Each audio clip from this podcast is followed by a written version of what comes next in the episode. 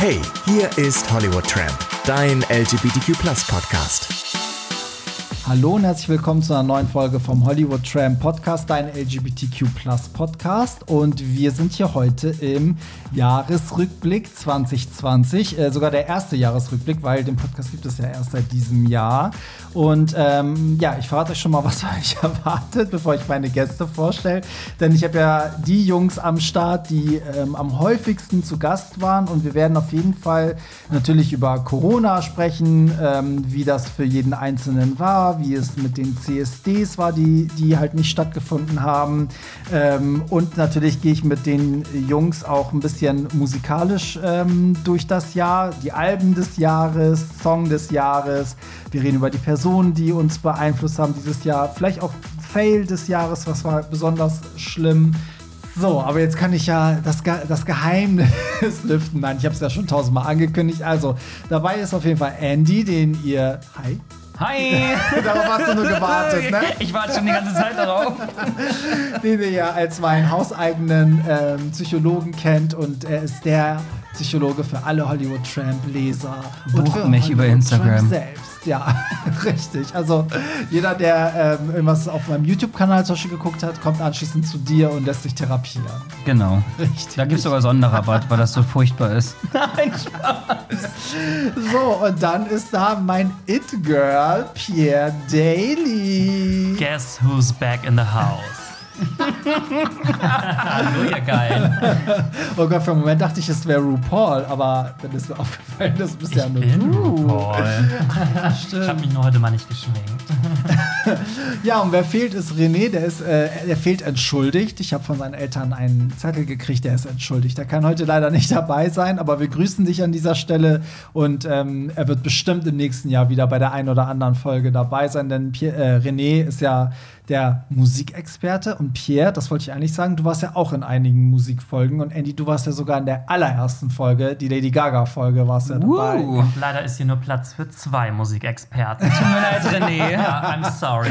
Das war nämlich reine äh, Kalkulation. Die beiden Nennen haben wir ihn es, er war verhindert. Sie haben ihm was ins Essen ge gemischt. ja, dann, ähm, wir sind hier zusammengekommen, weil ihr zwei, René mit eingeschlossen, ja eigentlich die drei Personen seid, die immer regelmäßig im Podcast zu Gast waren. Also immer, wenn ich eine Musikfolge hatte oder eine, mit, psychische eine Probleme. psychische Probleme oder sexuelle Probleme, dann kam immer Pierre dazu. Ähm, also für jede, für jede Baustelle habe ich so meine Leute, wie ihr merkt. Und äh, jetzt wollen wir einmal das Jahr Revue passieren lassen. Und ich dachte, ey, nichts ist langweiliger, als jetzt so die besten Szenen aus den ganzen Podcasts rauszusuchen. Vor allem, das sind ja irgendwie, glaube ich, äh, jetzt 46 oder so. Da habe ich gar keine Zeit für. Nein, ich dachte, wir reden mal über das Jahr, weil ich finde es ja viel spannender, wenn jeder so seine persönliche Story erzählt. Und da würde ich jetzt mal direkt damit anfangen, dass ich gerne von euch wissen würde, Januar und Februar 2020. Wie fing das Jahr denn eigentlich an, ohne dass wir wussten, dass, was da auf uns zukommt? Der fragt Sachen, als ob ich mich daran noch erinnern kann. Ein Leben vor Corona. Richtig. Ähm, ich habe das Jahr in Thailand gestartet. Krass. Ja, wir sind nämlich ähm, Ende Dezember letzten Jahres nach Thailand geflogen, haben da auch Silvester gefeiert. Und ja, mein Jahr fing richtig schön im Urlaub an. Geil. War das der letzte Urlaub? Das war der letzte Urlaub, ja. Krass. Ja. Du, Pierre? Was, dir- Also, dir- du ich weiß jetzt nicht mehr genau, was ich im Januar gemacht habe, aber mein Jahr fing auch ziemlich turbulent an, weil du kannst dich da ja auch noch dran erinnern, Barry, auf deiner allerletzten Daddy's Boy Party, da gab es halt einen riesen Knall mit meinem Ex-Freund. Und das war halt auch der Abend, äh, warum wir uns getrennt haben jetzt letztendlich. Und irgendwie kann ich jetzt gar nicht sagen, ob das gut oder schlecht war, aber irgendwie hat das Jahr halt echt mit so einem Knall begonnen. Und dann kam ja Corona und ja, dann war ja sowieso irgendwie alles vorbei. Ja, Ja, aber es war auf jeden Fall spannend. das ist witzig, dass du diese Party erwähnst, weil diese Party, es war ja wirklich die letzte Party vor Corona, ne? Also vom, von meinen ganzen Partyreihen. Und ich glaube auch, dass danach in Hamburg ja nichts Großes mehr war. Dann war ja direkt schon so ein paar Wochen später Shutdown, so. Und irgendwie reden immer noch alle über diese Party, weil es halt die letzte war. Aber die Party war halt auch extrem geil, muss man sagen. Ja, die Party war legendär. Da, dazu können wir später auch. Also da hängen ja auch noch so ein paar andere Sachen dran. Richtig, das erzählen wir gleich. Jetzt bin ich voll gespannt. ja, aber ich muss sagen, also mein Jahr hat auch eigentlich, also hat eigentlich ganz gut angefangen. So Januar und Februar war auch noch viel los. Bei mir ist ja auch immer das Ding, man arbeitet ja auch als Veranstalter und DJ irgendwie so ein halbes Jahr voraus. Also ich wusste schon, was dieses Jahr alles ansteht und es standen halt so viele heftige Sachen an. Gut, das kann jetzt natürlich im Nachhinein jeder behaupten. Ja, ich sollte eigentlich mit Lady Gaga auf Tour gehen. Nein, aber es standen wirklich so krasse Sachen an, dass ich war, also ich war voll im Stress. Ich war so, okay, los geht's, so, ich bin ready und so. Ähm, erinnert ihr euch noch daran, wann ihr das erste Mal von Corona überhaupt gehört habt? Tatsächlich ähm, waren wir im Hühnerposten auf einer Goa-Party. Hühnerposten ist ja ein Club hier in Genau, Hamburg. hier, hier in Hamburg, ähm, am Hauptbahnhof. Und ähm, da war Corona so gerade irgendwie im Gespräch. Und ich weiß noch ganz genau, und wenn ich jetzt drüber nachdenke, das ist einfach so dämlich gewesen von uns. Da hatte ein Freund von uns irgendwie so eine Tüte mit so diesen, kennt ihr diese Kirschlutscher? So, so, so ganz billige, einfache Lollis mit Kirschgeschmack an so einem kleinen Pappstiel. Keine Ahnung, gibt so Tüten mit so 100 Stück drin. So wie so Chupa Chups oder sowas. der Ja, aber halt in, in günstig. Ah, okay. um nicht Ach, meinst zu du, diese, sagen. die einfach nur rot sind? Ja, genau, ja, genau, die genau, manchmal in der genau. Apotheke oder sowas. ja, ja, ja, ja, ja, ja, ja, so, ein, ein, ein Freund hatte irgendwie, also das war auch die letzte Party, auf der ich gewesen bin. Und er hatte so eine Tüte davon bei. Und dann sind wir irgendwie rumgelaufen und haben, wir waren mit einer großen Freundesgruppe, irgendwie 20 Leute, und haben uns so gegenseitig die Lutscher in den Mund gesteckt und sogar Tria, mein Corona, mein Corona, sowie meine Keime, falls es jemand noch kennt von Scary Movie, ich glaube der dritte Teil oder so. Minute 53. Auf jeden Fall, ja.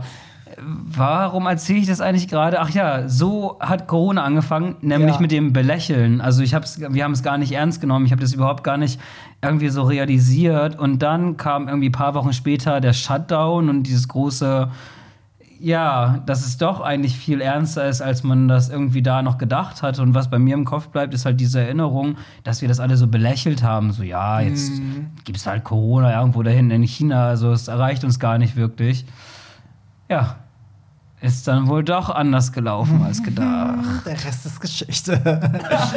Pierre, wann, wann hast du das das erste Mal bewusst Ja, ich wahrgenommen? kann es nicht mehr ganz genau sagen, aber es war auch auf jeden Fall so im Dezember, Januar, wo das in China losging, in Wuhan. Und man hat da wirklich, wie Andy das schon sagte, man hat das belächelt. Man dachte so, ach, da ist wieder irgendeine Krankheit ausgebrochen, weil die Ja. da irgendwelche äh, exotischen Tiere auf so einem Wildmarkt irgendwie, die fressen ja sowieso alles. Also, es klingt jetzt so hart, aber muss Herzen. Nee, man hat da echt so ein bisschen irgendwie so drüber gelacht, irgendwie auch. Und dann plötzlich war es in Deutschland und man dachte so, oh Mist, ey, jetzt betrifft uns das irgendwie auch. Und das wusste ja auch keiner so genau, was dieser Virus jetzt macht. Und ja, irgendwie wusste man ja auch schon, dass der Lockdown kommt. Und man hat irgendwie versucht, so in den letzten Wochen noch irgendwie so die Partys auch mitzunehmen. Und man wusste immer, ah, das ist jetzt der letzte Abend. Und ja, das Ja. war, also es fing halt so im Dezember, Januar an, wo man davon gehört hat. Ja, vor allen Dingen, ich finde, es war auch gar nicht so untypisch, dass man im Winter immer so eine Nachrichten hatte. Ne? Da ist irgendein Virus und es, man war aber nie so betroffen. Ne? So Grippewelle hier und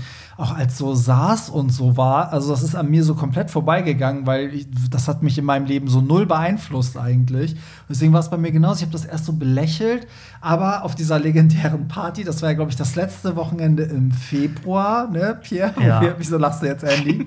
Kommt alle zu der nächsten legendären Party von Hollywood Tramp, wenn Richtig. Corona vorbei ist. Oh Gott, auf die, also ich sagte, die erste Party nach Corona, ich glaube, das, also da kann ich wirklich die O2 Arena mieten, ne? Das wird, äh, das wird so abgehen. Aber nee, auf jeden Fall bei, bei dieser Party weiß ich auch noch, dass das voll Thema war. Also da wussten schon alle so, es gibt diesen Coronavirus, aber es war noch nicht so bei mir, dass ich dachte, das ist jetzt die letzte Party. Hast du das damals schon so gedacht? Ähm, irgendwie schon. Also ich habe es halt Krass. vermutet, weil man irgendwie auch wusste, also ich weiß noch, die zwei Wochenenden danach, da war komischerweise irgendwie keine Party geplant. Mhm. Und irgendwie wusste ich das schon, dass das so die letzte sein wird. Ja. Also man wusste ja auch an dem Abend selber gar nicht so genau, kommen da jetzt viele Leute, weil sie irgendwie vielleicht schon Angst Mhm. haben, dass sie sich anstecken oder wird es jetzt brechend voll, weil irgendwie alle noch mal feiern wollen. Ja, ja, ja, Es das war war, so schon ein so und Thema, Her. ne? Fand ich auch. Und dieser äh, Abend war ja so legendär, das können wir ja kurz erzählen. Weil, also nicht, weil ich hier die ganze Werbung für meine Partys machen will, sondern weil es war nicht nur die letzte Party, sondern es war halt so eine krass umstrittene Party, weil sich halt vorher zwei ich, ich, möchte die gar nicht Veranstalter nennen. Ich sag mal zwei Personen, äh, dessen Namen ich jetzt nicht nenne, ähm, die haben halt hier, wollten in Hamburg halt auch eine Party machen und haben sie natürlich auf dem gleichen Tag gelegt wie meine und es gab einen riesen Streit, bla bla bla. So. Ach, die Geschichte. Ähm, genau, und die sind nämlich in eine Location gegangen, in der ich immer meine Partys mache. Und eigentlich ist es so, eigentlich macht man das von sich aus nicht. Also eigentlich gönnen wir uns alle immer so den, also jeder hat so seinen Club sozusagen, damit die Gäste auch räumlich klar trennen können, ne, wem, zu wem welche Party gehört. Und es ist eigentlich so eine ganz freundschaftliche Beziehung. Und die haben halt so einfach, obwohl die noch nie vorher hier in Hamburg eine Party gemacht haben, so voll reingedrescht und einfach direkt schon so, ja, äh, gehen wir mal in eine Location, wo Barry drin ist. Die Location selber hat das halt auch vercheckt und war so, die dachten, okay, wird wahrscheinlich alles cool sein. Und ich war so, nee, finde ich eigentlich nicht so geil. Und ähm, naja, auf jeden Fall wussten alle, okay, das ist jetzt der Abend Showdown, Barrys Party gegen deren Party. So. Und dann, ähm, ich sitze, also ich bin, wohne ja mitten in Hamburg, mitten in der Innenstadt und ich kann halt auf den Hamburger Bunker gucken. Und da ist ja auch das Übel und Gefährlich drin. Ihr lacht schon. Das ist und, so böse. und Ey. im Übel und Gefährlich sollte halt diese Konkurrenzparty stattfinden. So. Und um das Übel und Gefährlich, also um diesen Bunker wurde halt gebaut. Da war überall Zaun, Gitter und so. Und dann ruft mich auf einmal die äh, Clubbesitzerin, also die Geschäftsführerin von meinem Club, wo ich halt die Party am Abend hatte, rief mich an, während wir hier so am Vortrinken waren. Und ich dachte schon so, oh Gott, jetzt sagt sie mir Rohrbruch oder das ist ja das Schlimmste, was dir als Veranstalter passieren kann, dass dich der Geschäftsführer vorher anruft. Das ist nie gut. Und dann sagt sie so, Du, also die, die im Bunker diese Konkurrenzparty machen, äh, die wollen jetzt bei uns die Party heute Abend machen. Und ich so, hä, wieso das denn? Sag mal, willst du mich gerade verarschen? Ich so, ja, am Bunker ist ein Gerüst zusammengestürzt. Und ich stehe im Schlafzimmer und gucke auf den Bunker, während sie das sagt und sehe, obwohl ich es die ganze Zeit vor mir habe, erst diesen Knick in diesem ganzen Gerüst. Ich so, oh Gott. Es ist nicht dein Ernst. So, das Ende der Geschichte. Diese Party hat nie stattgefunden. Bei mir war es brechend voll, weil natürlich nicht nur meine Gäste kamen, sondern auch irgendwie alle rüberkamen. Auch die ganzen DJs, die da gebucht waren und sonst wer.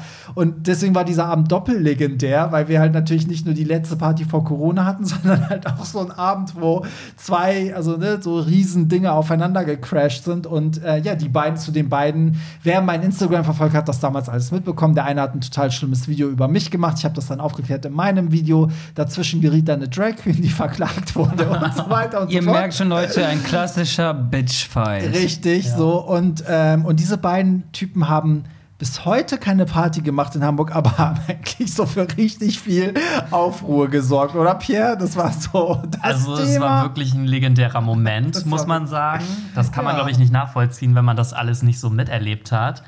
Aber echt iconic, also Ja. wirklich. Aber ich sag dazu nur, Karma is a bitch und Ja. jeder kriegt das, was er verdient und ja. ja, und Ich so- kann mich noch so genau daran erinnern, weil das ist tatsächlich, mir fällt es gerade ein, also wirklich lustiger Zufall. Das war der Abend, wo ich auf dieser Goa-Party war. ja, ne? ja. Und ähm, wir standen da draußen in der Schlange und ich war irgendwie auf Instagram ne, beim Warten und habe ich gesehen, dass irgendjemand gepostet hat, dass hier das Gerüst da beim Bunker zusammengebrochen Ja. ist und ihr habt ihr noch geschrieben. Ich so, oh mein Gott, Barry, das ist doch Karma. Das kann doch nicht sein, dass deren Party Mein jetzt Handy ruiniert ist so explodiert, das hörte gar nicht auf von allen Seiten. Oh mein Gott, oh mein Gott, oh mein Gott. Und es war halt echt, und das, man musste auch erklären, also die haben halt den kompletten Bunker gesperrt, weil halt das Einsturz gefährdet war, so dieses Gerüst. Also du musstest halt alle Clubs sperren, da durfte halt nichts stattfinden. Ja, habt ihr jetzt mal so, so ein Insight, ich erzähle ja normalerweise sowas nicht, aber jetzt habt ihr mal so ein Insight mitbekommen aus, aus dem Leben eines Veranstalters. So, da Gib's kam doch ja, zu, du hast da rummanipuliert. Ey, und das war ja das Witzigste, ne? Dann da, wo ich, ich habe ja auf meiner eigenen Party aufgelegt und hinter mir hatte der Techniker halt so ein so ein Dingsschlüssel liegen lassen, so ein, wie nennt man das, so ein so ein Schraubenschlüssel? ja, so ein riesen achter Ihr Schraubenschlüssel. merkt Also, schon, wie es ein Schuh. Weil so ein, so ein Schlüssel, halt so ein. ja, sowas Schweres halt. nee, auf jeden Fall lag da so Werkzeug hinter meinem DJ-Pult und jeder, der kam, hat einen Witz darüber gemacht. Ahaha, das warst doch du an dem Gerüst, das warst du. Und immer habe ich gesagt, ey, zu dem Techniker, ich so, räum das mal bitte weg, das endet noch übel für mich. So, naja.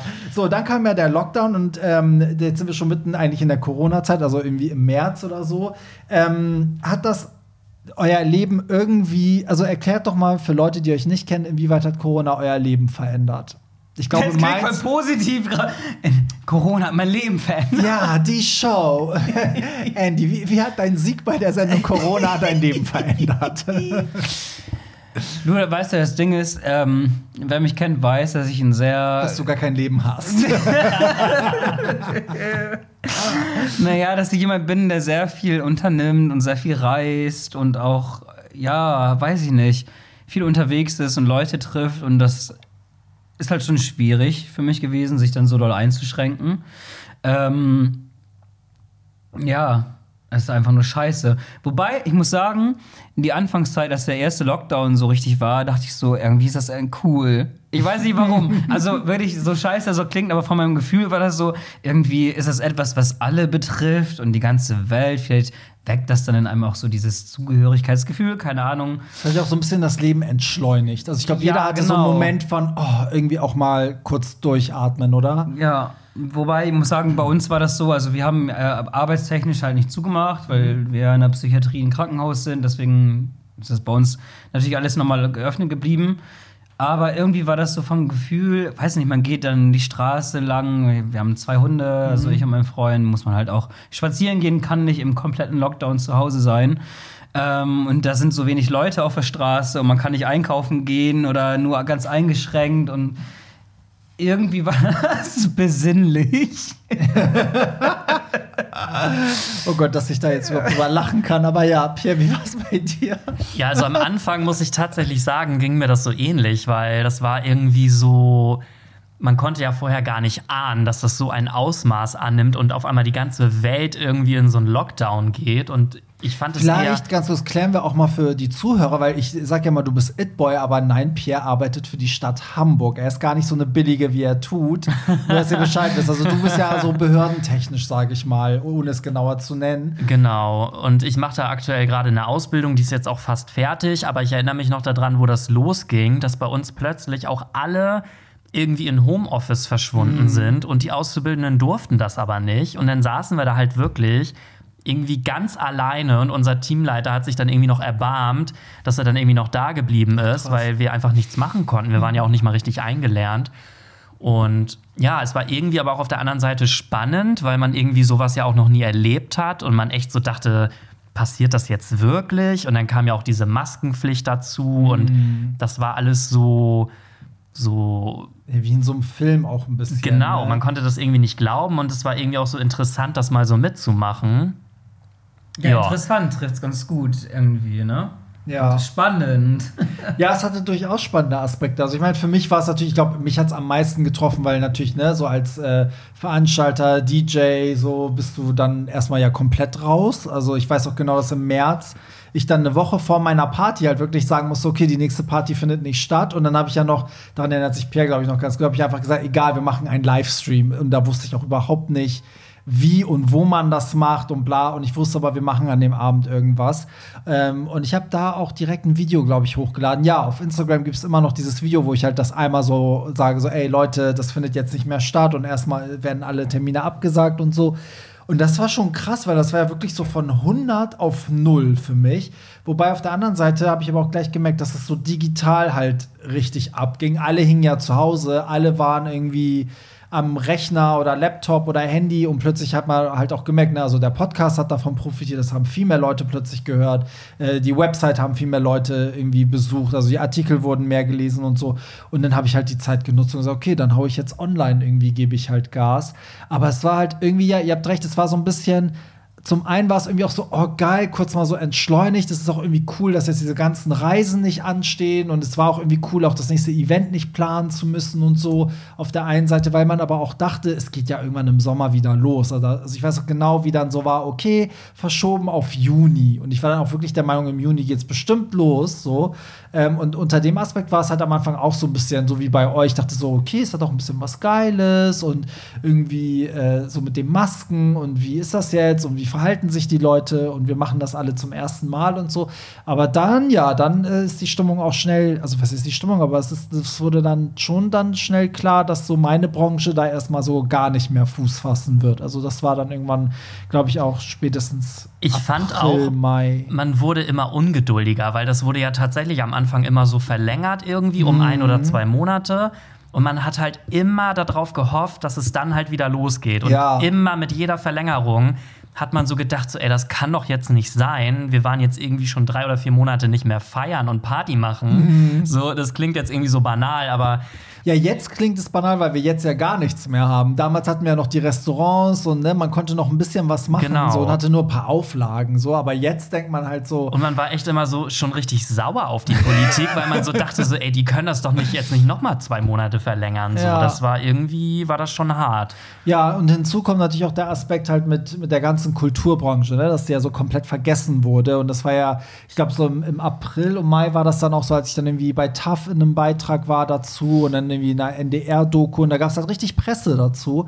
Und ich wurde auch oft angefragt für sowas, war auch in dem einen oder anderen Podcast, habe immer wieder erzählt, so, ey, Kultur ist wichtig und es geht nicht ums Feiern und deswegen sage ich das hier jetzt auch noch mal. Es ging uns allen ja nie darum, Party zu machen, sondern es geht darum, dass während ihr eigentlich auf den Partys feiert, arbeiten wir alle, damit ihr eine gute Zeit habt. So. Und äh, Leute, die da arbeiten, ähm, ernähren ihre Kinder davon oder finanzieren ihr Leben und das können sie halt alle nicht. Das ist alles okay, weil ich meine, der, der Schutz geht vor. Ne? Ich meine, keiner will den Virus weiter verbreiten, aber die Politik hat es halt voll versäumt, äh, da irgendwie zu helfen. Und diese erste Soforthilfe hat noch geklappt, aber diese Novemberhilfe hat bis heute, ich kenne keinen, der in Hamburg zumindest äh, irgendwas gekriegt hat. Also es stockt. Mein Steuerberater sagt auch, es ist eine absolute Frechheit und ähm, ja, das ist ähm, auf jeden Fall so ein, ein nicht erfreulicher Aspekt. Also Zusammenfassung, spendet für Barry und seine zehn Kinder. Zusammenfassung, hier ist mein Paypal. ja, aber zum Beispiel auch interessant, so gut, dass du es ansprichst. Es gab ja auch die eine oder andere Person, die dann gleich so live gegangen ist, ein bisschen aufgelegt hat und gleich so die Paypal-Adresse da so reingehauen hat, weil so spendet, spendet, wo ich mir so dachte, ey, wenn du DJ bist und nach einem Monat nicht arbeiten, schon spenden brauchst, dann hast du doch vorher schon irgendwas falsch gemacht. Also es wurde auch ausselektiert, findet ihr nicht? Also ich finde, Firmen, die schlecht gearbeitet haben oder ne, so Leute, die schlecht gewirtschaftet haben, die wurden schon mal so ein bisschen ausselektiert, weil die hatten teilweise eh nichts da zu suchen, weil die einfach schlecht gearbeitet haben. Uh, ja, teilweise wirklich. Heute, Shady Bill. Shady Bill. Ja, muss ich auch über meine Kollegen sagen. Also muss ich wirklich auch sagen über einige DJ-Kollegen, die dann gleich als, als, am lautesten geschrien haben, wo ich dachte so, ey, also es kann nicht sein, dass du nach einem Monat Lockdown irgendwie auf Geld angewiesen bist von deinen Followern. Also, mhm. weißt du, das fand ich schon ein bisschen, weil du nutzt es auch schnell aus, finde ich. Dann wird so diese, dann ist so eine Ebene gleich gebrochen. Guck mal, Leuten, dass es dann ausgenutzt wurde, so. Ja, voll. Ah. Ja, und wir wissen ja auch, welche Millionenkonzerne vom Staat noch mehr Millionen gekriegt haben, um diese Krise zu bewältigen und äh, wie viele Leute, die irgendwie ganz unten sind, gar nichts bekommen haben. Aber das sind doch mal so, so, ja klar, sind halt die Schattenseiten, ne? So, ähm, wenn es um Corona geht. Aber trotzdem, also im Sommer hatten wir ja noch, zumindest hier in Hamburg, unsere Freiheiten. Ne? Also ich muss sagen, in Hamburg war es ja zumindest so, dass man irgendwie essen gehen konnte und die Clubs konnten in Form eines Barkonzepts mit Bestuhlung und ne, so ein bisschen wie eine Art Café konnten die auch zumindest irgendwie aufmachen. Was ich auch cool fand, weil man auch so ein bisschen gesehen hat, wer kämpft denn auch so ein bisschen. Also welches Restaurant irgendwie setzt gleich die äh, Maßnahmen um, versucht weiterzumachen und wer sitzt einfach nur da und wartet auf Soforthilfe. So. Das fand ich teilweise so traurig, dass es manche ja, Restaurants, Bars, Clubs gab, die wirklich auch viel Geld investiert haben, um diese Regelung umzusetzen, um dafür zu sorgen, dass Abstand äh, eingehalten werden kann. Ähm, irgendwelche Plexiglasscheiben ja. für was weiß ich, wie, wie Tausende von Euro gekauft haben und das da eingerichtet haben. Das ist dann aber im Nachgang doch wieder geschlossen wurde. Ja. Teilweise, wo ich so dachte, boah, das, das ist echt traurig teilweise. Ist auch so. Also das, ich meine, ganz viele haben ganz viel Geld in diese Konzepte gesteckt, ne? So, aber für, also für die Restaurants muss ich aber auch sagen, wenn es wieder losgeht, wird es ja unter diesen Konzepten wahrscheinlich erst wieder weitergeführt werden. Also ich meine, für die ist es okay. Zum Beispiel in dem Club, in dem ich meine Partys mache, da ist es so, ganz vieles war halt angemietet. Also ist alles wieder raus. Also jetzt, wo die zumachen mussten, steht das da auch nicht mehr so, ne? Weil die Deko ist angemietet, die Sitzplätze, weil ein normaler Club hat ja nicht so viele Sofas und äh, ne, um die ganze Tanzfläche zu bestuhlen. Ähm, von daher, für die war das jetzt natürlich ein, Scheißding, weil du hast es halt alles finanziert, reingeschleppt, aufgebaut, du musst es alles wieder abtransportieren lassen. Aber ich sag mal jetzt, so ein, so ein äh, Restaurantbetreiber, der jetzt Plexiglas aufgestellt hat, der wird auch, wenn, wenn das mit dem Lockdown zu Ende ist im nächsten Jahr und es wieder langsam hochgefahren wird, wird der, glaube ich, auch erstmal weiterhin mit Plexiglas arbeiten müssen und mit äh, Registrierungszettel und bla und so. Ähm, aber worauf ich hinaus wollte, weil ich war ja beim Sommer, ne? Und im Sommer ist ja auch CSD. so.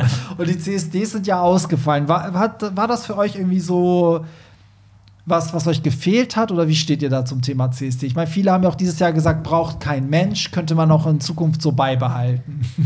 Also erst habe ich ja bis zum Ende noch darauf gehofft, dass die CSDs stattfinden, aber man hat halt einfach irgendwann gemerkt, okay, das wird eh nichts. Mhm. Und ähm, ja, es war dann schon irgendwie so ein bisschen so, toll, jetzt kannst du dieses Jahr nicht feiern, CSD sowieso schon mal nicht. Und irgendwie war das halt ein Highlight, was man ja jedes Jahr hatte. Voll. Das, äh, und also für mich ist das so schön in Hamburg, ist es so es ist für mich gleichstellig wie Weihnachten und Silvester. Genau, also gerade auch für die und meine Geburt.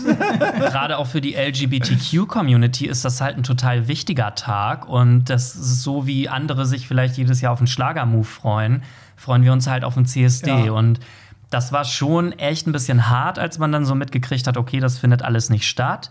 Aber jetzt im Nachhinein muss ich sagen, hat es mir irgendwie auch gar nicht so richtig gefehlt. Also nicht, weil es mir egal ist, sondern ich habe das gar nicht so gemerkt, dass dieses Jahr eigentlich gar keine Parade war. Mhm. Und irgendwie ist das halt so ein bisschen sowieso ja auch mit den ganzen Maßnahmen so ein bisschen halt verschwommen und untergegangen. Weil ja eh nichts stattgefunden Also ich habe jetzt ne? so, wenn ich drüber nachdenke, nicht das Gefühl, dass ich jetzt irgendwie dieses Jahr nicht auf dem CSD war. Ach, also ich kann das irgendwie nicht beschreiben, aber es ja. kommt mir irgendwie nicht so vor, als wenn das irgendwie schon 100 Jahre her wäre, dass ich das letzte Mal auf dem CSD war. Ja, vielleicht auch in der Masse der abgesagten Sachen fällt dann das Einzelne nicht mehr auf. Ne? So, genau, also ich habe an dem Tag selber noch mal so gedacht, so, oh, heute wäre es gewesen so, mhm. aber so richtig gefehlt, dass ich jetzt todtraurig war, ja. hat es mir jetzt nicht. Wie ist bei dir, Andy? Gehst du überhaupt gern auf, ein, auf eine CSD? Also wir reden jetzt auch wirklich vom CSD-Wochenende ja, ja. mit Parade. Für, für, mich war das nicht so, dass ich sagen würde, so, ja, an dem Tag habe ich dran gedacht und mir fehlt jetzt heute was. Sünde. Aber viel schlimmer, viel schlimmer, weil ihr kennt mich, wer mich kennt, ich bin nicht auf Gay-Partys unterwegs eigentlich oder sehr, sehr, sehr selten. Ich glaube, das nur letzte auf Barrys Party. nur auf wenn dann nur auf Barrys Partys und das nur alle zwei Jahre. Und die sind nicht gay, die sind einfach nur abartig. naja, nein, ich gehe halt echt nicht, nicht, nicht, nicht oft äh, schwul feiern.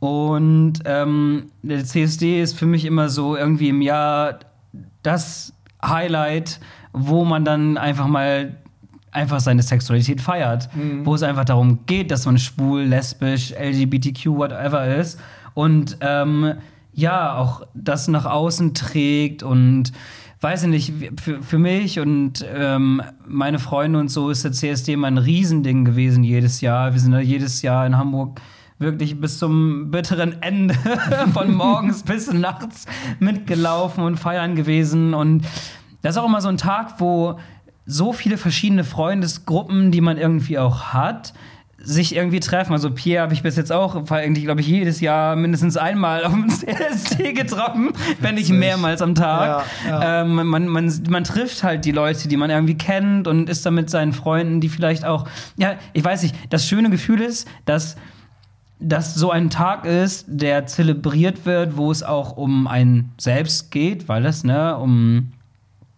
Gleichberechtigung und sowas geht und auch die ganzen heterosexuellen Freunde mitkommen und das feiern und die sind mit einem dort und unterstützen einen und ähm, das ist ein Gefühl, was dieses Jahr in der Form nicht da gewesen ist, nicht, nicht stattgefunden hat. Auch wenn das natürlich online stattgefunden hat, äh, mehrere Events ist es ja nicht so gewesen, dass die heterosexuellen Freunde, die man hat, mit einem zusammen nee. auf ein Fest gegangen sind, um irgendwie Gleichberechtigung zu feiern. Ja. Und da muss ich schon sagen, dass mir das echt gefehlt hat dieses Jahr. Ja, finde ich auch. Also ich finde auch, dass diese Online-Sachen waren schön, ne? Das war so ganz cool, auch mal zu sehen, was sich die Leute so einfallen lassen. Aber das bleibt dann gefühlt doch wieder in der eigenen Sphäre, so habe ich das Gefühl. Ne? Also das sehen dann wieder nur die, die dir eh folgen und die, die eh gay sind und die, die Heteros, die eh cool damit sind.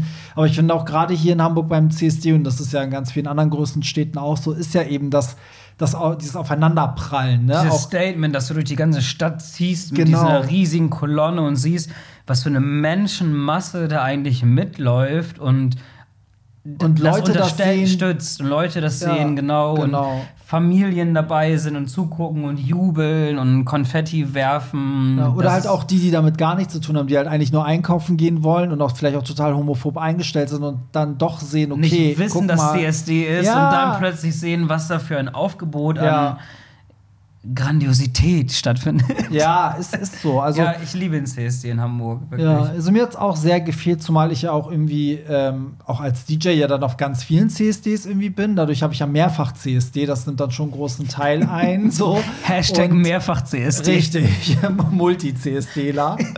und äh, mache ja auch hier in Hamburg die Abschlussparty zusammen mit ganz vielen anderen Veranstaltern. Und die war ja letztes Jahr, Pierre, weißt du ja auch, da gab es ja zum ersten Mal in ganz großer Form. Da haben sich ja wirklich alle zusammengetan. Und wir waren alle so heiß drauf, äh, das dieses Jahr in der zweiten Runde nochmal zu machen. Und das hat halt alles nicht stattgefunden. Das hat mir schon, äh, das hat mir schon sehr gefehlt. Aber mir geht es auch beim CSD weniger um irgendwie den Aspekt Party und äh, geschäftlich irgendwie was, sondern wirklich um diesen Aspekt, dass man halt ja, das, was du auch meintest, dass man irgendwie ein Statement hat und dass die Leute rausgehen. Und ich meine, ich weiß, was die Kritik ist. Ganz viele sagen ja immer so, oh, CSD, irgendwie, was suchen die Fetischleute da? Und CSD ist nur oben ohne und alle irgendwie sind notgeil und das ist das Bild, was wir nach außen repräsentieren. Aber ich meine, ganz viele haben ja auch dafür gekämpft, dass wir das überhaupt machen können. Also ich meine, vor 50 Jahren hätten wir da gar nichts machen dürfen. Und ähm, irgendwie ist es auch so ein Stück weit ich finde, so eine erarbeitete Freiheit über ganz viele Jahrzehnte. Und da finde ich es an dem Tag erst recht in Ordnung, wenn ein Schwuler im Schlüpper auf dem Wagen tanzt. Also ich feiere das. Ich finde das auch toll und ich verurteile das auch gar nicht. Na, das hat auf jeden Fall gefehlt, aber trotzdem gab es ja schöne Aktionen. Also ich war ja auch Teil von diesem Stay Pride. Das war so ein so ein Bed-In-Protest. Also haben alle in ihren Betten Fotos gemacht und das äh, Instagram damit überflutet und so mit äh, Plakaten und so. Wieso lachst du? Das hört sich witzig an. du kleine Nutte. Ja, aber nicht in dem Sinne, wie du denkst, sondern die Idee basiert auf John Lennon. Der hat das ja mal gemacht. Der hat mal so eine Bettproteste gemacht mit Schildern und davon kommt das. Ähm, ja, aber die, nächste Frage in dieser Runde beim Jahresrückblick ist, äh, apropos Alternative, wie fandet ihr denn jetzt zum Beispiel diese ganzen Streaming-Alternativen? Was sagt ihr dazu? Also, dass zum Beispiel DJs Livestreams gemacht haben, Künstler gestreamt haben. Also ich fand's ganz cool, muss ich sagen. Das war abwechslungsreich und dadurch ist das Ganze auch nicht so in Vergessenheit geraten. Also dieser Grundgedanke, dass man demonstrieren möchte, sich für die Rechte einsetzen möchte, der ist trotzdem da gewesen. Natürlich ist dieses ganze Party und drumherum weggefallen, aber das ist ja auch eigentlich gar nicht die Kernaussage vom CSD, dass man da hingeht, um Alkohol zu trinken, sondern um wirklich für die Rechte zu kämpfen. Und ich fand es halt gut, dass man das dann online gemacht hat und es war halt auch wirklich mal was anderes.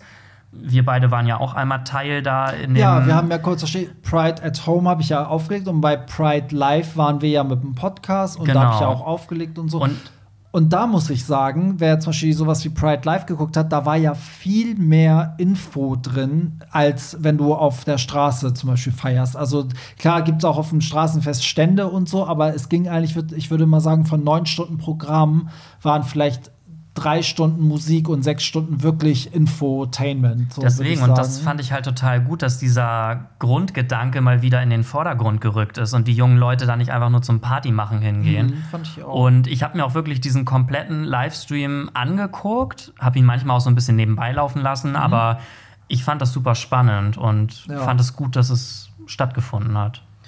Meinst du das jetzt bezogen auf CSD oder Auf allgemein alles. so? Es kann auch so sein, dass vielleicht ein? Künstler, auf dessen Konzert du gegangen wärst, äh, hat aber dann ein Livestream-Konzert gemacht. Stattdessen. Das könnte es Also, natürlich auch sein. Das Ding ist, ich muss ganz ehrlich sagen, ich habe mir echt wenig Livestreams angeguckt Hast du in dir der überhaupt Zeit. irgendwie einen angeguckt? Ich habe tatsächlich den von dir geguckt beim Okay, CSD, den, ja.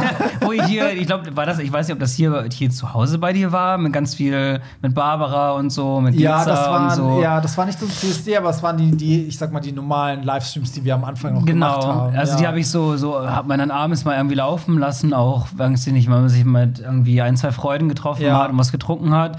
Und sonst habe ich echt wenig geguckt und ich weiß gar nicht, woran das liegt. Ähm, was ich was ich mir am Anfang viel, also ich weiß ob das nur mein Gefühl ist, aber am Anfang, also beim ersten Lockdown, Anfang des Jahres, war ja ganz viel, ganz viele Künstler ganz, ganz groß aktiv, wo auch so, ja, ich sag mal, Massenkünstlerveranstaltungen waren, Ja. wo Kesha bis Lady Ja. Gaga und keine Ahnung, deutsche Leute wie Ray Garvey, Lena Meyer-Landrut, Schieß mich Mhm. tot, alle irgendwie aufgetreten sind in solchen Formaten. Die habe ich mir da auch noch irgendwie gegeben. So. Mhm. Aber entweder ist es weniger gego- geworden, ich habe das Gefühl, tatsächlich ist es weniger geworden, was sowas angeht. Und irgendwie habe ich mich dafür weniger interessiert. Ich weiß, weiß ich nicht, weil das, was, was mir irgendwie den Kick gibt bei Konzerten oder Veranstaltungen, ist halt mit Leuten zusammen zu sein. Ja, es ist schön, irgendwie sich sowas auch so mal zu geben, ne, ähm, digital. Aber eigentlich fehlte da natürlich der Aspekt, der eigentlich den Reiz ausmacht. Ja, aber der Eindruck stimmt. Also ich fand auch am Anfang war so, waren alle, okay, es war irgendwie was Neues und man wollte auch wissen. Es war neu und besonders so, am ja, Anfang. es war so ein anderer Zugang auch. Es war auch mal cool, so Megastars auch mal so in ihrem Wohnzimmer zu sehen. Wollte gerade sagen, ne, wie das so. bei den zu Hause aussieht. Genau, so alleine und, das. Und zum, Beispiel, zum Beispiel bei mir war auch ganz viele haben halt geschrieben, oh Gott, du legst nie in einem Bereich auf, wo ich bin. Zum Beispiel manche, die halt irgendwie im Süden wohnen, da leg ich, war ich halt vielleicht nie und die sagen so, oh cool, jetzt konnten wir auch mal sehen, wie du auflegst oder so. Das war am Anfang wirklich noch da, aber dann gab es, fand ich, so ein Überangebot, weil es ja wirklich, es gab ja kein DJ, also wirklich von, von DJ nebenan, ne, vom Hochzeits-DJ bis hin zu David Guetta, der nicht irgendwie einen Livestream gemacht hat. Also der eine halt hochprofessionell aus einer Arena, die leer steht, der andere aus seiner Küche, aber es war überall, ich weiß aus meinem Facebook-Feed auch ständig, der ist live, der ist live, der ist live, bei YouTube genauso, überall. Und ich fand, das war so ein Überangebot, dass man auch selber gemerkt hat, am Anfang, als ich das auch regelmäßig gemacht habe, dass das Interesse auch voll zurückgegangen ist. Nicht nur DJs, sondern jeder ist live gegangen. Jeder, also- Alles war live oder ist noch. Du gehst auf Instagram und tausend Leute sind live und Ja. denkst du, ich weiß gar nicht, was soll ich mir jetzt geben. Also am Anfang war das krass, weil du hast ja oben, wo du die Stories sehen kannst, war bei mir am Anfang so, ey, bis mal eine normale Story kam, muss ich jetzt mal die ganzen, die gerade live sind, zur Seite swipen, weil der geht live mit dem und ganz viele Influencer haben dann auch angefangen, so eine Art Formate ja auch dann zu machen, oh, ich gehe jeden Abend mit einer Freundin live oder ich begrüße jeden Abend irgendwie einen Star oder so. Und ähm, auf jeden Fall habe ich dann auch gemerkt, dass das voll zurückging und habe es dann auch erstmal gelassen, weil irgendwie ist die Kritik ja auch berechtigt, dass man sagt, gerade bei Musikern, du wirfst den Leuten halt for free deine Kunst eigentlich nur noch hinterher. So, und es entsteht so eine for free Konsumgesellschaft. Ne? Das ist hier in Deutschland ja eh so. Ich meine, keiner würde zum Beispiel jetzt für diesen Podcast bezahlen. Es ist eigentlich klar, dass man den so anbietet und man ihn hört. Also ich glaube schon, dass man für Pierre Daly im Podcast wer- für- bezahlen sa- würde. Sagen wir so. Oder für Andy Sharif. Keiner würde, keiner würde für eine Folge bezahlen, wo ihr beide nicht drin vorkommt. Genau, danke. So. Und ähm, auf jeden Fall kann ich verstehen, wenn Leute die Kritik äußern und sagen, dass es halt, dass man seine Kunst den Leuten so hinterherwirft. Ähm, for free, weil wir, wir haben ja eh so eine for free Konsumgesellschaft, wenn es um Kunst geht. Also ne, für Podcasts zahlt keiner, für YouTube und so zahlt äh, auch keiner. Ist hier halt einfach so. Ähm, aber ja, deswegen habe ich das dann auch irgendwann eingestellt, so ein bisschen mit den Streams. Wurde ja trotzdem noch für Streams gebucht, das war ganz schön. Und jetzt, aber genau, jetzt kann ich auch mal, guck mal, das mache ich immer nicht, ich mache mal keine Werbung. Jetzt kann ich ja auch mal Werbung machen und sagen, dass ich jetzt zum Beispiel Silvester auch einen Stream mache. Ähm, da gibt es die ganzen Livestreams aus dem Jahr, das, was du Pia auch angesprochen hast, auch äh, CSD und so ist dabei, meine ganzen DJ-Sets aus dem Jahr, die gestreamt wurden, gibt es äh, im Endlosmarathon. Das heißt, für alle, die an Silvester keinen DJ zu Hause haben oder die sich mich einfach nicht leisten können, für die gibt es irgendwie sechs, sieben, acht Stunden auf YouTube äh, die ganzen DJ-Sets. Ich moderiere die auch an und ähm, ja, das wird, glaube ich, ganz witzig und das ist halt so ein Kompromiss, weil Ne, es läuft halt von selbst, es ist für mich vom Aufwand noch in Ordnung, äh, dafür, dass man das halt for free macht. Und auf der anderen Seite ist es mir aber irgendwie auch wichtig, den Leuten trotzdem so ein Signal zu geben, so, ey, es gibt einen noch, man ist trotzdem irgendwie DJ, man ist da. Und ich weiß, dass wir alle dieses Jahr Silvester wahrscheinlich zu Hause sitzen werden in einer kleinen Gruppe. Und es ist auch irgendwie schön, wenn da irgendwie auf YouTube man so nonstop Party-Mucke hat von einem DJ, den man vielleicht ganz cool findet. Vielleicht mache ich ja auch einen Gegen-Livestream. Pierre Daily Livestream. Ah, Also, okay, dagegen komme ich natürlich das wird nicht das an. Battle des Jahres. Dagegen komme ich nicht an, ey.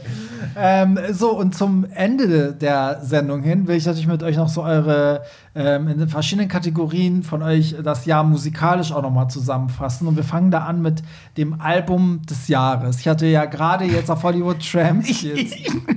Was? Ah, Jetzt müssen Pierre und ich uns zusammenreißen, dass wir nicht bei jeder Frage oder bei jedem. Ja, psch, sag's doch nicht. Auf jeden Fall hatte ich ja ähm, gerade erst einen Artikel veröffentlicht, mein, meine Top 10 Alben. Habe ich auch noch nie gemacht. Oh Gott, jetzt, jetzt kommt der Mordanschlag von Pierre Daly, damit er den, den Streamer Bye, Silvester. bitch. Ab jetzt übernimmt Pierre. Also, falls ich Silvester nicht mehr live gehe, dann wisst ihr, dass Pierre Daly mich gerade ermordet. So, auf jeden Fall habe ich einen Artikel ja ähm, veröffentlicht mit meinen Top-Alben des Jahres. Und jetzt möchte ich mal gern wissen, was euer Album des Jahres war. Meins kennen die meisten wahrscheinlich schon, weil sie den Artikel gelesen haben. Ist, das, der kommt, der, die, das. Das Album kommt von Jesse Ware und heißt What's Your Pleasure? Jesse, what? Where? Jesse Ware. bitte- Jesse Who. also ich sage dir, die Resonanz war so, wer, Wer sie, sie? wer sie kennt, hat mich dafür gefeiert, dass ich sie überhaupt kenne. so, und wer sie, ganz viele haben aber dadurch, dass sie, dadurch, dass sie auf mich, bei mir auf Platz 1 waren, haben ganz viele das Album dann im Nachhinein gehört und mir echt geschrieben, so, oh Gott, ich kannte die nicht und krass. Und ich meine, die gibt es schon seit, keine Ahnung, sechs, acht Jahren oder so. Ist, äh, die macht geilste Mucke, kann ich nur empfehlen. Jessie Ware, W-A-R-E mit Nachnamen. So, jetzt kommen wir zur richtigen Musik. Also, Lächerlich. Lass mich raten, 20 Jahre Kelly Family over the hump. also ich glaube, das Album, von dem wir sprechen, hängt hier auch zu meiner Linken an deiner Wand. Okay, ist ja wohl klar, dass das äh, Chromatica ist. Oh. Ne? Hängt denn an dieser Wand überhaupt noch ein nee, an ich anderes Album aus diesem sagen Jahr? Mariah Carey. Das ist das einzige Album aus diesem Jahr, was hier hängt. Ja, siehst du mal, das einzige Album aus diesem Jahr, was hier hängt. Ja, ist es dein Album des Jahres? Es ist mein Album des Jahres, aber damit jetzt nicht alles Lady Gaga wird, bei allem, was du hier fragst, Da kommt ja noch so einige. hätte ich noch ein zweites Album des Jahres. Also ein Joker. Ja, dann hau den Ein raus. Joker, Nacht von Elif. Ah, okay. Ja, auch sehr schön. Das ist, also, ich weiß nicht, wer Elif kennt, der äh, kennt sie vielleicht, als sie noch 16 war, von Popstars irgendwie. Ähm, und sie hat dann ja zwei Deutsch, oder hat jetzt das dritte deutschsprachige, die macht ja nur deutsche Musik, aber auf jeden Fall zwei Alben rausgebracht, äh, die sehr also schön sind, aber auch sehr dieses Deutsch, fast schon Schlager-eske Pop-Liege. Und ihr neues Album ist halt super Rap, Hip-Hop influenced. Ähm, mit großen Produzenten hat sie zusammengearbeitet, mit Samra zum Beispiel als Rapper.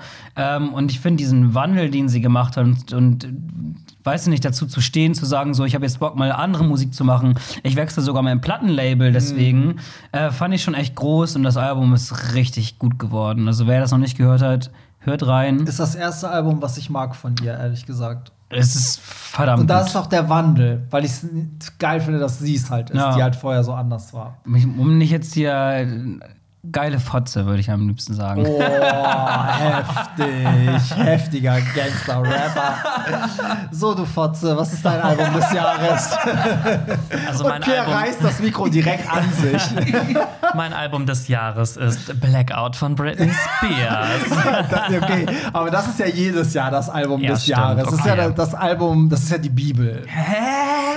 Also bin ich der Einzige, der es nicht so sehr feiert? Raus, Okay, sofort cheers. Aber raus. ganz schnell. Nee, also mein Album des Jahres wäre tatsächlich auch Chromatica gewesen von Lady Gaga, weil ich das aber sowieso in jeder Folge sage. ähm, wäre mein zweiter Platz ähm, Plastic Hearts von Miley Cyrus. Das Album habe ich halt auch richtig gefeiert. Ele fand ich auch geil mit Nacht, aber Miley Cyrus war schon echt nice.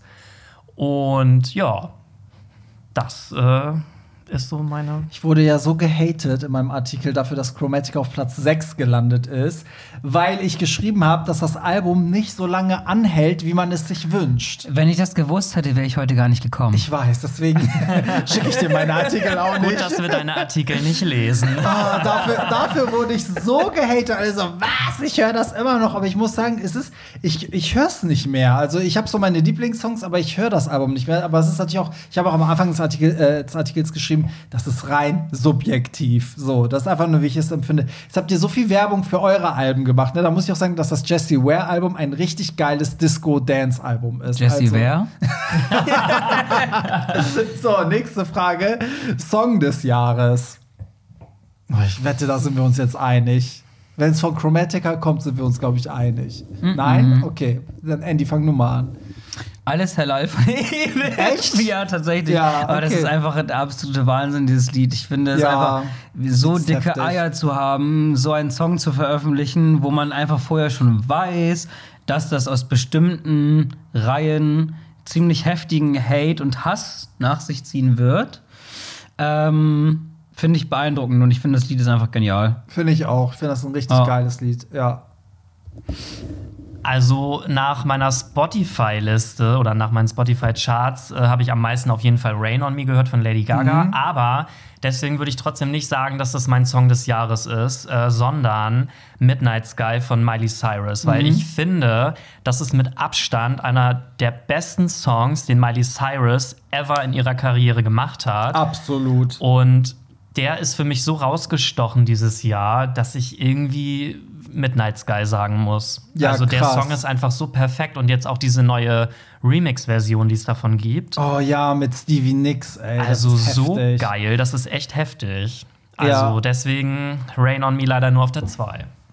Ja, ja, okay. Also ich muss sagen, ich finde, also der Song des Jahres nicht für mich persönlich, sondern so, so gemeinschaftlich gesehen ist wirklich Rain on Me, weil ich finde, das ist einer der wenigen Songs in den letzten Jahren, der wieder so einen Hype kreiert hat. Also den wirklich alle geil fanden. Also ich weiß, dass mein TikTok war voll damit, weil die ganzen Ariana-Fans das gefeiert haben. Das heißt, die jungen Leute haben es gefeiert, dann die Lady Gaga-Fans haben es gefeiert.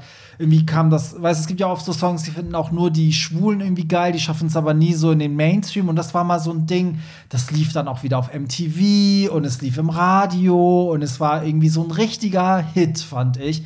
Und sowas hatten wir ja lange nicht mehr, dass sich mal so eine große Masse an Menschen sich irgendwie einig ist. Und ich weiß, bei einem der ganz, ganz wenigen Gigs im Sommer, die ich hatte, das war einfach, wenn das kam, die Leute waren wirklich so mit Tränen in den Augen, so haben einfach nur ihr, ihr, ihr Leib aus der Seele getanzt.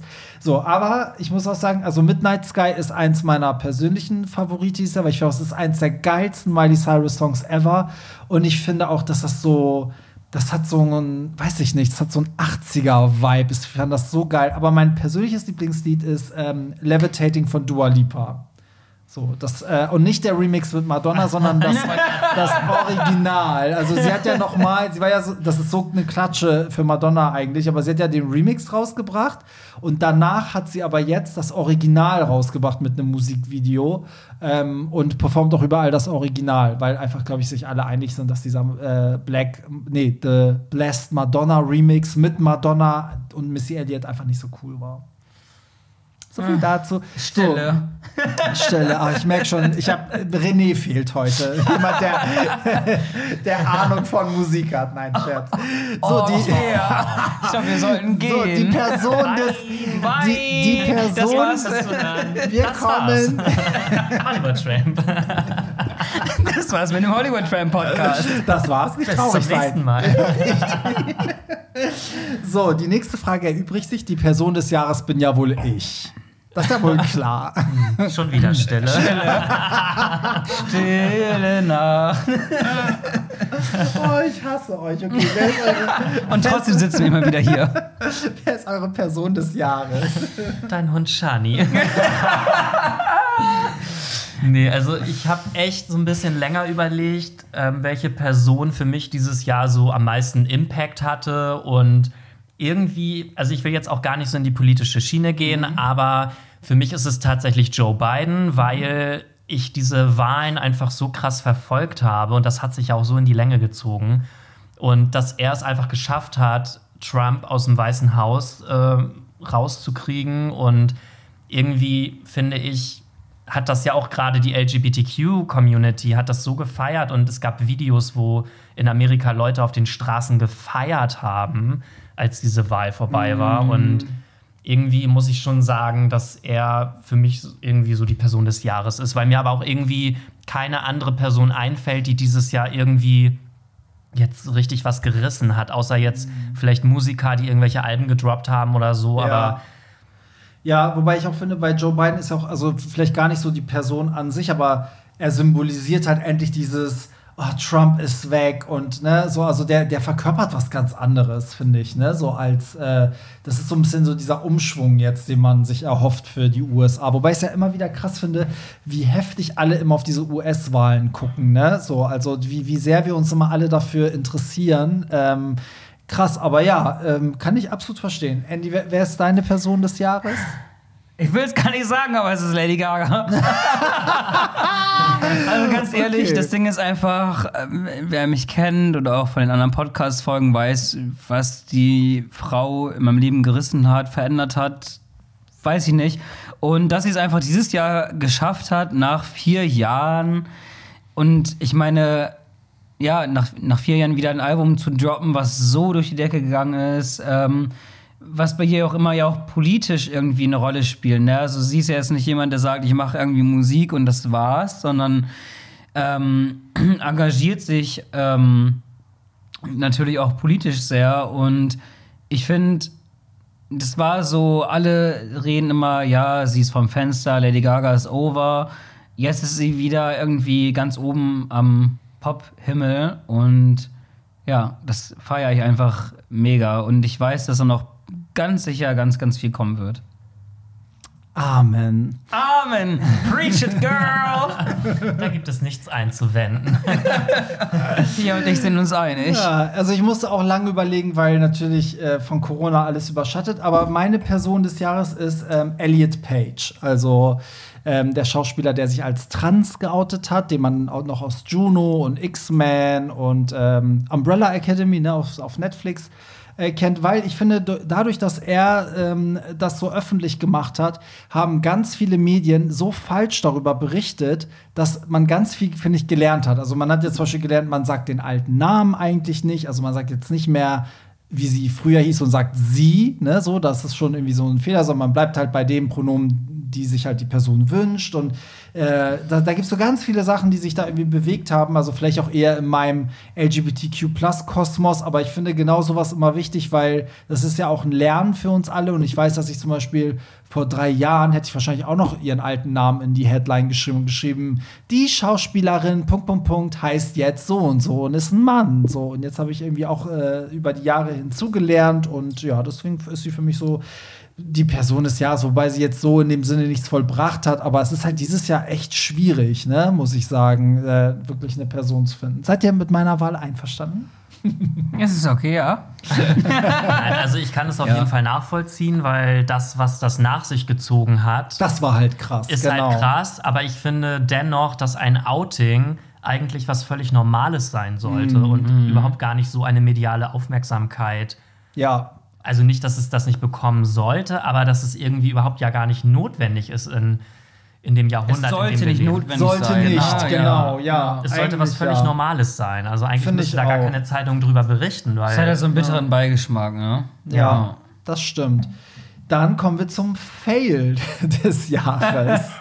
Hollywood Oh, Trends das war so. YouTube-Account. Das war so klar. Dem kann ich nur zustimmen. Das war so klar, dass jemand jetzt sagt, der Hollywood Trap Podcast oder die Hollywood Trap in Person. Ah, Barry, du weißt, wir machen das doch nur, damit die Leute aus Interesse natürlich auf deinen YouTube-Account gehen, um das zu checken und zu merken, dass er gar nicht so schlecht ist, wie wir sagen. Hinterlasst einen Daumen nach unten. Sorry, die Daumen nach unten sind schon ausverkauft. Ja, fail nicht, aber was mich echt traurig gemacht hat dieses Jahr, ich war ja bei The Voice of Germany und bin auch relativ weit gekommen bis in die Blind Auditions ähm, und wurde nicht gebuzzert. Oh. Ja. Hat man es dann gesehen? Nee, es wurde nie Es ausgestrahlt. wurde nicht ne? ausgestrahlt, diese kleinen. naja, Diese nein. süßen kleinen Menschen bei The Voice diese of süßen Germany. kleinen Menschen bei The Voice of Germany in der Redaktion haben Weiß man, gedacht, warum nein. sowas nicht ausgestrahlt wird eigentlich? Ähm, nee, also die teilen dann einem mit, hier, ähm, dass es halt nicht ausgestrahlt wird und sagen, das hat keine Gründe, die musikalisch so und so sind, sondern dass es einfach so ist. Aber, kleiner Spoiler für nächstes Jahr.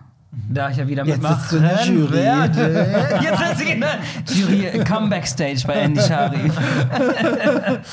nee, äh, es ist, glaube ich, ganz gut, dass ich nicht ausgestrahlt wurde, weil wenn ich ausgestrahlt worden wäre, dann wäre die Chance extrem gering, dass ich nächstes Jahr nochmal mitmachen kann. Mhm. Und ich wurde ja schon eingeladen. ah, sehr cool. Das heißt, nächstes Jahr sehen wir dich da vielleicht. Ich darf nichts sagen. Frag mein Management. Frag mein Management bitte. So, dann, dann sag ich mal jetzt direkt äh, mein Ding, bevor du, Pierre, kommst, weil meins brauche ich nicht mal zu erklären. Ich sage die Corona-Politik im Hinblick auf die Kulturbranche. Amen, danke. Keine Amen. Keine weiteren Fragen, euer Ehren. So, du bist dran, Pierre. Ja, irgendwie weiß ich gar nicht so genau, was ich jetzt sagen soll, weil ich hätte sonst eigentlich auch Corona gesagt, aber es gab irgendwie so viele Fails dieses Jahr, was irgendwie alles blöd war. Also sei es die Buschbrände in Australien ganz zu Anfang des Jahres oder ähm, die Explosion im Libanon, die wir hatten.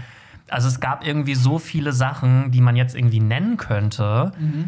Mm, ja, also so ganz. Das ganze Jahr war ein Fail, will Pierre damit sagen. Sag Mein doch einfach Corona. Leben ist Sag ein doch einfach Corona. Nee, also, ja, weiß nicht, es gibt irgendwie so viele. Ich kann irgendwie jetzt gar nicht. Ja, dass Lady Gaga immer noch kein Musikvideo zu Sour Candy gedroppt hat. Oh, können wir jetzt endlich mal von Lady Gaga wegkommen, ey? So, wa was war denn das, das Highlight des Jahres? es gibt keine. Stille, Stille. Also mein Highlight des Jahres war das Rihanna-Album, was nie veröffentlicht wurde. Wie jedes Jahr. Immer Ende des Jahres, wo bleibt das Album? Also mein Highlight des Jahres war Chromatica von Lady Gaga. ja, es war so klar. Bei dir, Pierre, wahrscheinlich auch, ne? Ja, also könnte ich jetzt natürlich auch unterschreiben. Dann sag doch wenigstens, der VMA-Auftritt, das war doch mal heftig.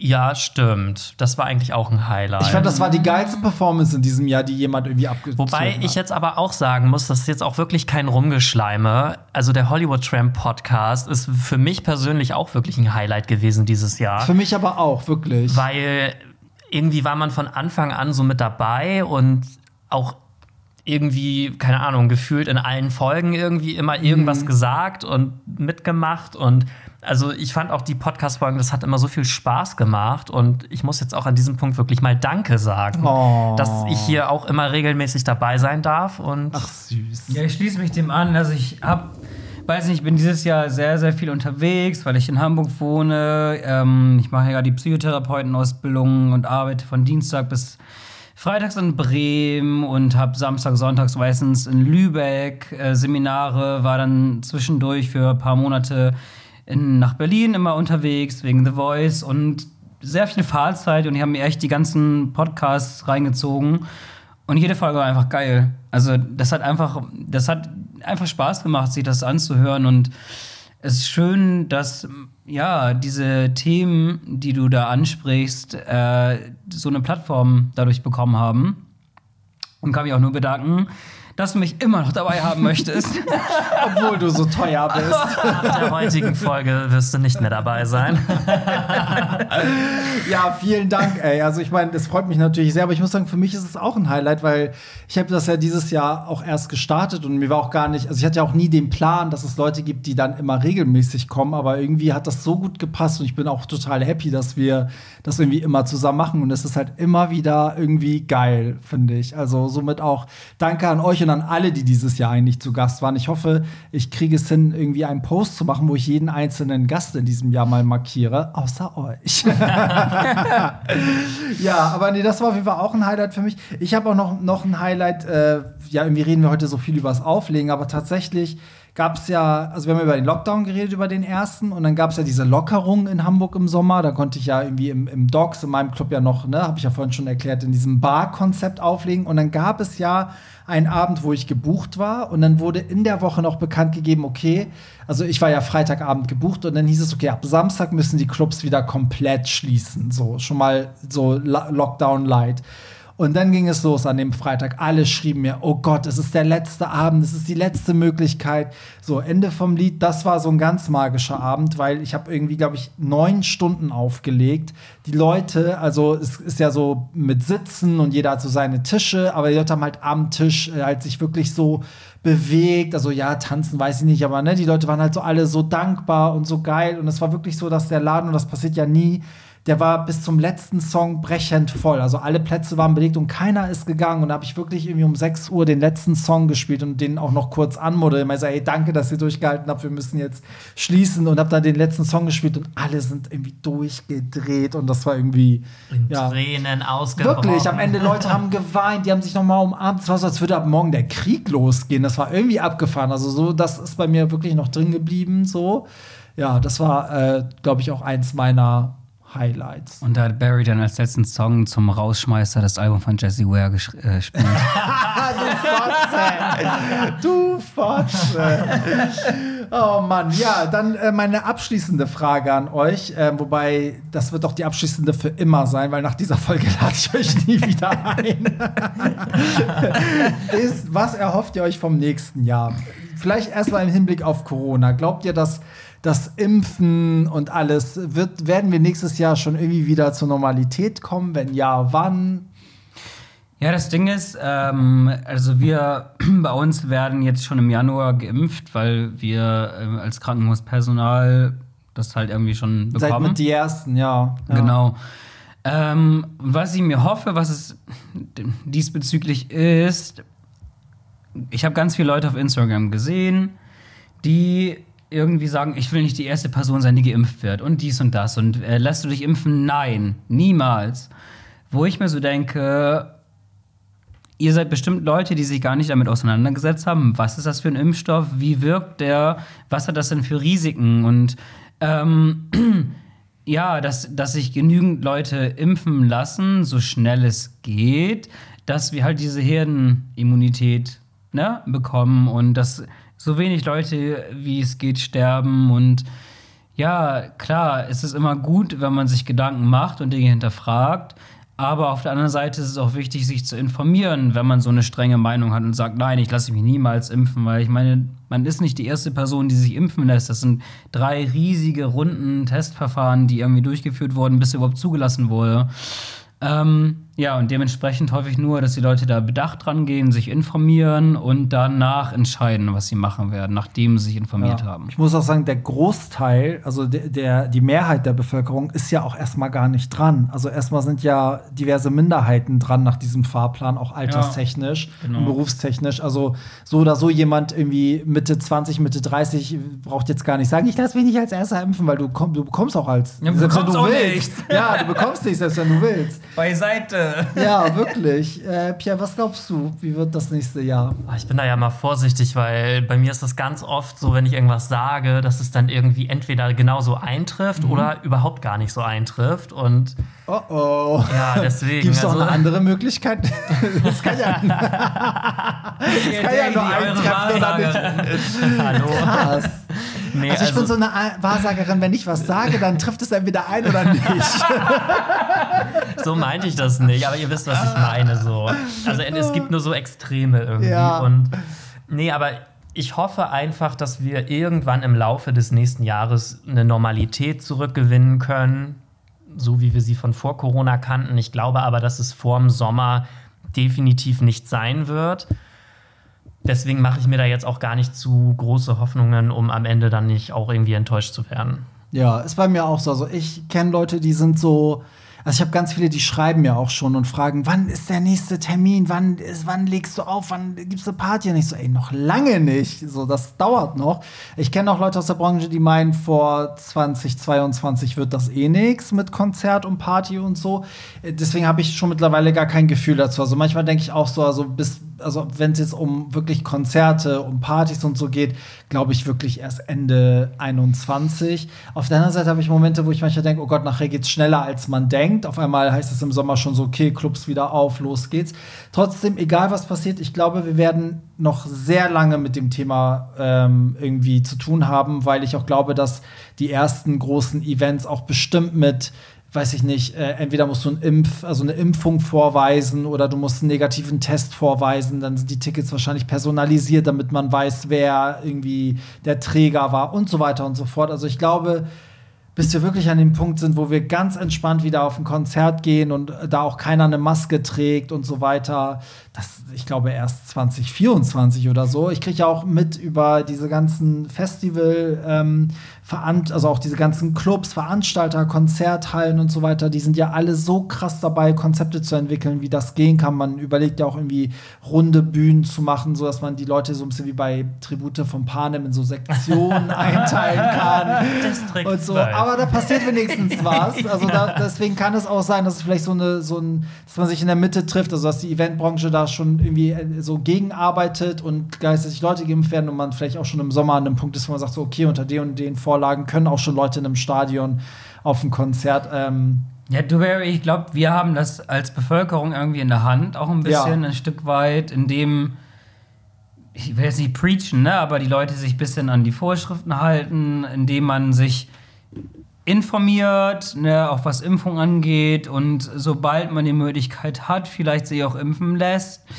Ähm, ja, und irgendwie zusammenarbeitet, statt die ganze Zeit gegeneinander. Ja, finde ich auch. Je mehr das funktioniert, desto schneller schaffen wir es ja auch über den Berg, ne? Ja, und ich, ich habe auch das Gefühl, ich weiß nicht, ob es euch auch so geht, die Dynamik ist gerade auch so ein bisschen so, als würden jetzt zum ersten Mal, also so Ende 2020, Anfang 2021, alle am selben Strang ziehen, weil am Anfang war das doch sehr zerstreut, ne? Ganz viele haben nicht daran geglaubt, andere waren so, ey, ich sehe dieses Virus nicht, äh, das ist doch alles Bullshit.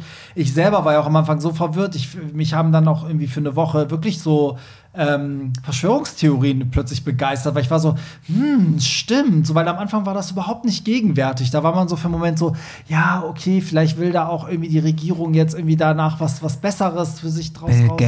schuld. Genau, so, aber man hat sich das dann irgendwie auch für eine Woche alles angeguckt und war dann so, nee, komm, jetzt, äh, jetzt wach mal wieder auf und so. Also nicht, dass ich daran geglaubt habe. Ich will nur sagen, man hat sich überall einmal so hintreiben lassen und so ging es irgendwie ganz vielen. Und ich finde, jetzt ist zum ersten Mal so ein Punkt auch in meinem Freundeskreis, wo selbst die, die immer sich darüber aufgeregt haben, dass es so ist, wie es ist, wirklich sagen, ey, kompletter Lockdown, dann bleiben wir halt zwei Monate alle zu Hause, aber dann, dann sind wir schon mal einen Schritt weiter als dieses ewige, ne, immer wiederkehrende Lockdown-Ding in Wellen und es nimmt kein Ende und so. Also ich habe so ein bisschen das Gefühl, dass alle jetzt mittlerweile so ein bisschen auf den Trichter sind, komm, wir ziehen das jetzt gemeinsam durch, dann haben wir es vielleicht auch geschafft. Ja, weil auch keiner mehr Lust hat. Also ich finde Eben. auch meine Geduld, also ich habe mich immer daran gehalten und mache das auch immer noch, aber ich merke, dass meine Geduld langsam echt am Ende ist. Ja, also man ich, ist bereit, Opfer zu bringen, damit es halt endlich ein Ende hat. genau. Ne? Ja. Und irgendwie muss das ja auch irgendwann mal ein Ende finden. Ist so. Ist so. Was wünscht ihr euch fürs nächste Jahr?